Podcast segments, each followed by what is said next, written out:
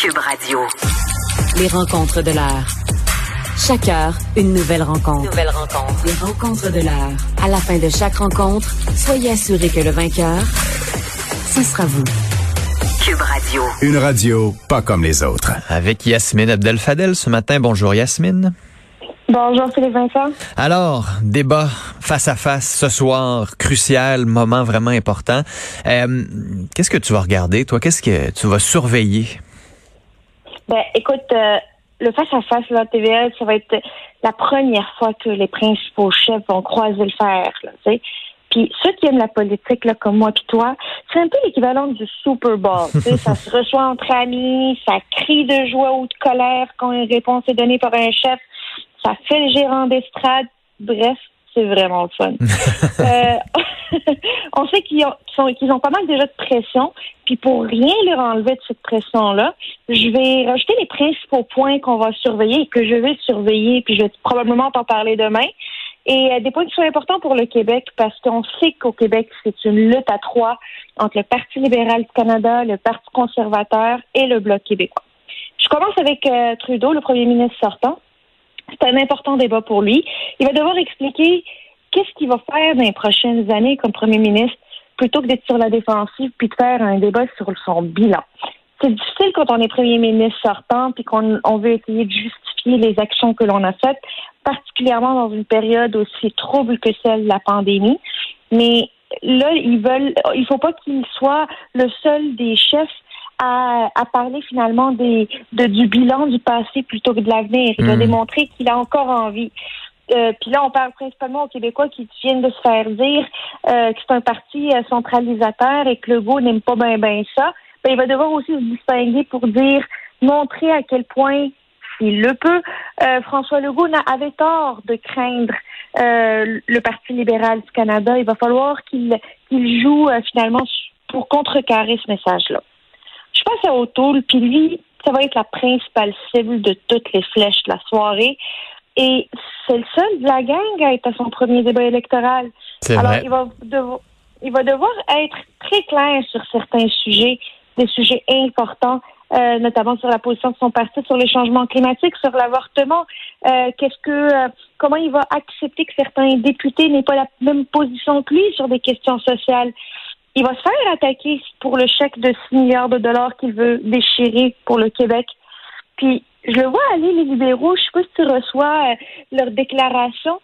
Mais là, est-ce que ça va être euh, un conservateur à la Kelly ou un conservateur à la Ford d'un point de vue de, euh, de, de finalement crise sanitaire puis gestion de la crise sanitaire?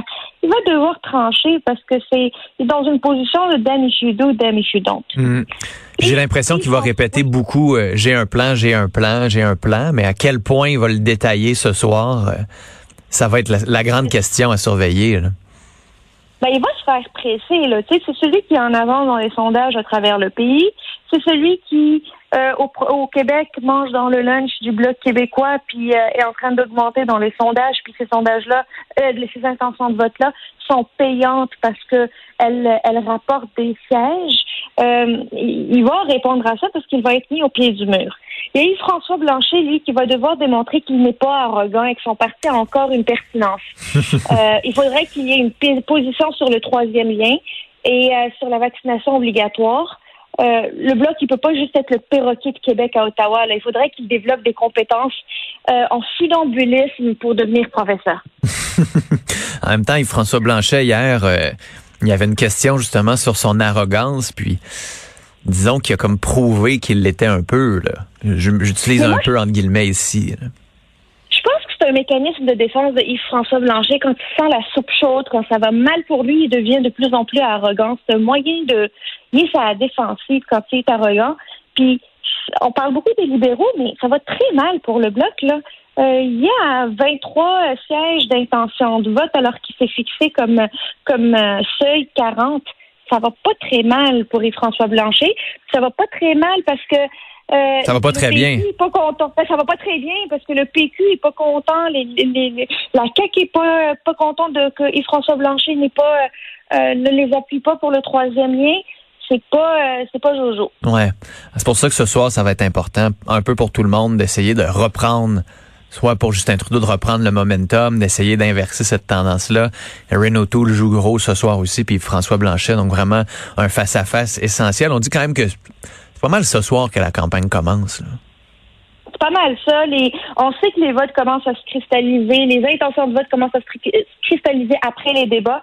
Là, c'est le premier au Québec. Puis au Québec, c'est important pour tout le monde, tant pour les conservateurs que pour les libéraux, puis on n'en parle même pas pour le Bloc québécois. Mm. Euh, c'est là que ça va ça va commencer à se décider. Les, les trois partis n'auront pas le choix que de scorer puis scorer fort. Euh, ils n'ont pas le droit à l'erreur Hmm. aujourd'hui. Parlons de la plateforme libérale qui a été annoncée hier. Euh, contrairement aux autres partis, il y a des chiffres dans cette plateforme-là. On sait combien ils vont dépenser, on sait combien ils vont aller chercher en revenus. Puis on sait aussi que le budget ne sera pas équilibré, pas dans la prochaine décennie, si les libéraux gardent le pouvoir. là.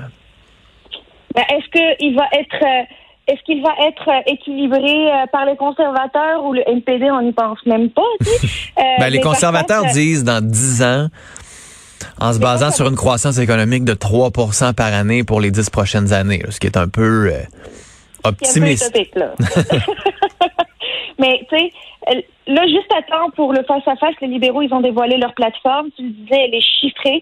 Puis, euh, on, en avait eu déjà des petits bouts, ici et là, le logement, la vaccination obligatoire, la santé mentale. Euh, ils ont utilisé une stratégie différente des conservateurs où ils ont dévo- les conservateurs, on se rappelle qu'ils ont qu'ils avaient dévoilé en bloc leur plateforme électorale avant de commencer à l'expliquer une promesse à la fois. Mais si je reviens aux libéraux, six priorités. Euh, gestion de la COVID, l'économie, l'environnement, la réconciliation, le logement et la santé. Là, je veux juste amener sur tes... J'ai feuilleté de manière très sommaire plus d'une centaine de pages la plateforme, là, c'est très étoffé. Euh, puis il y a quelques petits trucs qui m'ont qui m'ont soit fait sourire, soit me fait sourciller.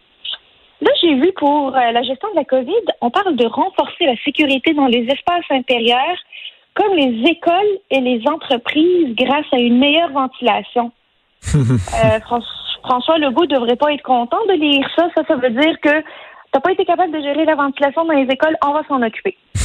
Euh, ça, ça va être bon. Elle- il, il propose aussi un projet de loi qui permettra de protéger les employeurs euh, qui veulent exiger une preuve de vaccination d'un recours juridique. Ça, ça veut dire qu'il va renforcer la capacité des employeurs, le droit des employeurs de demander une preuve vaccinale Mhm. euh, de, de leurs clients. Ça, c'est pas important. Puis de leurs employés aussi, là, de leurs employés aussi, c'est là que ça devient intéressant. Là. Il, vou- il pourrait permettre à certains employeurs de forcer la vaccination sans avoir de recours euh, judiciaire. là. Ben, c'est gros, ça, là. On a Mhm. beaucoup parlé de ça, mais c'est énorme. Les syndicats vont répondre comment à ça? Euh, J'ai hâte de voir ça. Jack Meeting, comment il va répondre à ça? Euh, lui qui est pour la vaccination obligatoire, ça va les- le mettre dans une drôle de, de position.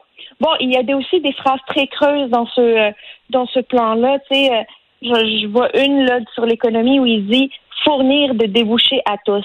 Bon, Mais encore. C'est encourageant. Merci.